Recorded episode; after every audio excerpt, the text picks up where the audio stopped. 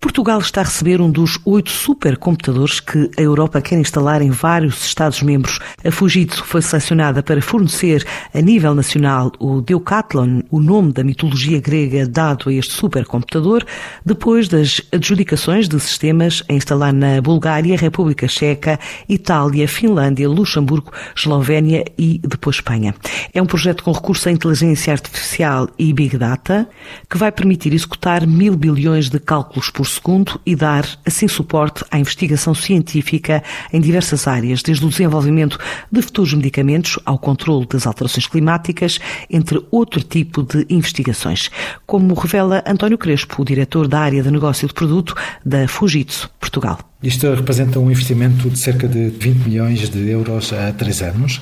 com participado a 35% pelo EuroHPC e 65% pelo Estado português. Portanto, pelo EuroHPC, a John Undertaking, que é uma entidade que foi fundada para suportar e fomentar o desenvolvimento da supercomputação na Europa, e será gerido por uma entidade chamada MAC, ou seja, Minho Advanced Computing Center. Portanto, é um projeto nacional que vai ser utilizado por todas as universidades de Portugal e por tudo que são investigadores, e não só mas também, inclusive, pela indústria, portanto, a nível do privado. O objetivo é efetivamente dotar a Europa da capacidade de computação e, em simultâneo, obviamente, apoiar aquilo que é a ambição da Europa de se tornar um líder global em high performance computing. Neste sentido, portanto, a União Europeia contribuiu para a aquisição de outros seis supercomputadores, mais o de Portugal, sete, e mais um oitavo que estará por decidir ainda, que será instalado em Espanha. Portanto, cinco destes supercomputadores, entre os quais se inclui o de Portugal, são da classe petascale, ou seja, os computadores que são capazes de um desempenho de mil bilhões de cálculos por segundo. Estamos a falar de,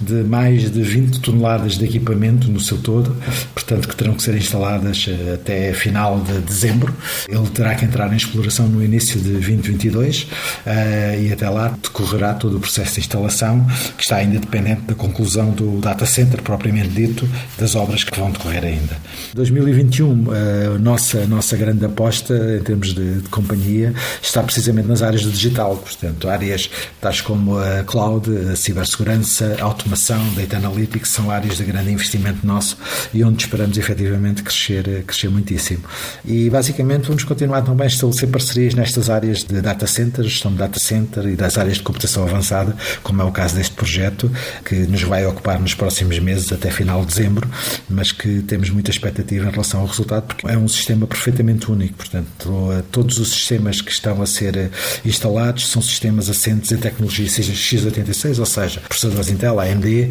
e GPUs da NVIDIA, e este é um modelo híbrido em que 50% da sua capacidade é assente em processadores ARM e os outros 50% assentes em tecnologia tradicional GPU, processador eh, x86. Uma aposta que acreditamos todos que será para continuar o investimento. A promessa da Fujitsu em continuar a investir em Portugal, onde está a fornecer este supercomputador que está a ser instalado no Parque de Ciência e Tecnologia Ave AVPark para entrar ao serviço da ciência e das empresas no início do próximo ano.